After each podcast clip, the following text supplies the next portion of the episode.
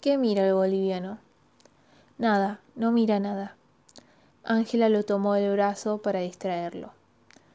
Al final no estás escuchando lo que te digo. Renzo se levantó del banco y empezó a caminar con Ángela detrás, pidiéndole que se tranquilizara, el pobre Sabino no les había hecho nada. Ahora resulta que es el pobre Sabino. ¿Y desde cuándo es Sabino ese boliviano de mierda? Lamentablemente, esta es una situación que ocurre habitualmente. Mucha gente tiene el racismo y la xenofobia normalizados, y usualmente hacen comentarios tan desagradables como esos, teniendo como objetivo a los extranjeros. Hacen una clara diferencia entre las personas que son del mismo país y los inmigrantes. Los inmigrantes migran para tener una mejor vida, pero como respuesta obtienen rechazo y odio sin merecerlo. En las ollas callejeras se frían los violentos manjares del carnaval, y en cada una Ángela se miraba sin miedo. Mañana las ollas ya no van a ser tan buenas, dijo. Inhalé fuerte este olor y mañana lo recuerda. Así las ollas no le quitan el apetito ni el color que ahora tiene. Pero mañana no voy a estar acá. Yo creo, dijo Colque, que es esa la diferencia entre la gente y los guerreros. Después, Ángela y Sabino volvieron a besarse, con las bocas picantes.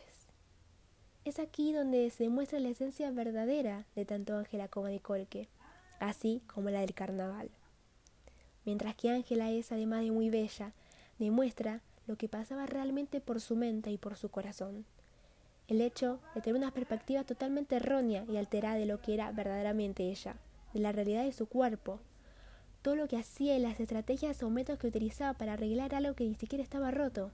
Lastimosamente existen muchas personas que comparten ese mismo sentimiento, y no todos cuentan con personas que tan siquiera lo comprendan, ni mucho menos que le brinden la ayuda que necesitan. Ángela era una de ellas, pero encontró lo que había estado buscando toda una vida en la persona menos imaginada.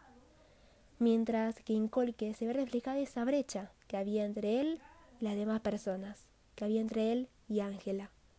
No lo niega ni supone que no existe ese problema o diferencia, no solo por ser un inmigrante ilegal y todo lo que ello supone, vivir de los yuyos y de llevar unos rasgos que lo hacían resaltar.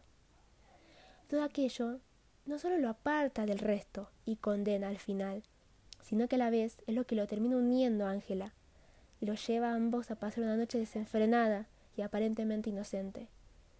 Pero no estamos hablando de cualquier noche, estamos hablando de la noche del carnaval.